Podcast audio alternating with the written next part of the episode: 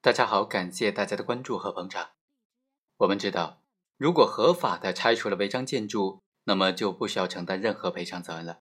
但是如果程序不合法，或者有其他因素导致这个拆除行为本身就是违法的，违法的拆除了违建，此时该不该赔偿呢？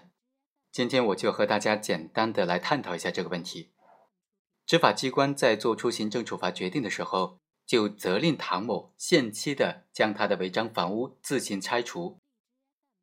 在行政复议期间，在既没有进行催告公示的情况之下，也没有通知行政相对人唐某到场的情况之下，执法机关将违章房屋强制的拆除。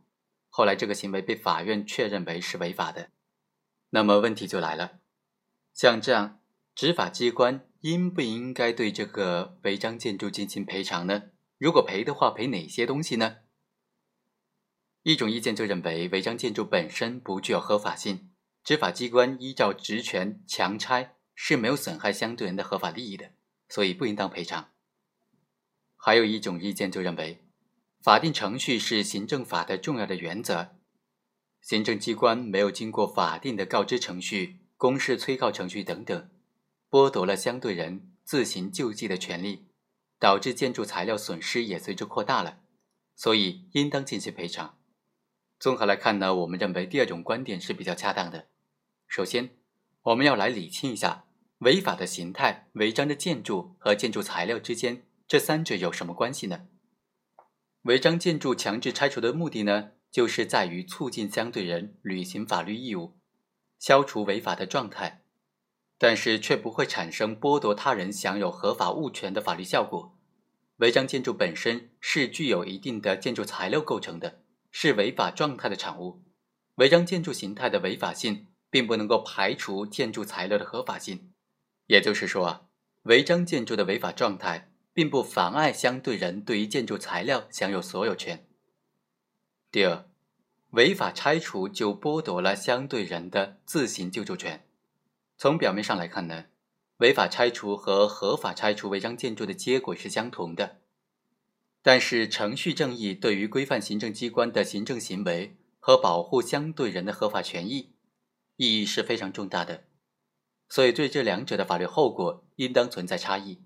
在强制的拆除程序合法的情况之下，相对人不能够在规定的期限之内进行拆除，应当视为放弃了建筑材料的所有权。此时，对于建筑材料的损毁，就不应当承担赔偿责任。在违法拆除的情况之下，建筑物违章状态不确定，或者虽然违章状态是确定的，但相对人可以自行拆除，以最大限度地保护自己对建筑材料享有的物权价值。行政机关剥夺了相对人自行拆除的权利，所以啊，应当给予适当的赔偿。第三。赔偿应当仅仅限于建筑材料可能减少的合理损失的范围之内。行政机关的赔偿应当和他的过错相适应，但是违章建筑拆除造成损失的根本原因却在于相对人的违法行为。所以啊，赔偿范围应当仅限于理论上可救济的范围，也就是相对人通过自行拆除可以减少的损失。对于和建筑物融为一体、可分性不强的建筑材料。无论由谁进行拆除，都会导致这部分建筑材料的损毁，这类建筑材料就不应该在赔偿的范围之内了。对于虽然依附于建筑材料，但具有独立性、可分性的，而且拆除之后价值减损比较小的建筑材料，比如说门窗等等，如果没有尽到合理的注意义务，造成建筑材料价值的损失的，行政机关就应当进行赔偿。好，以上就是本期的全部内容，我们下期再会。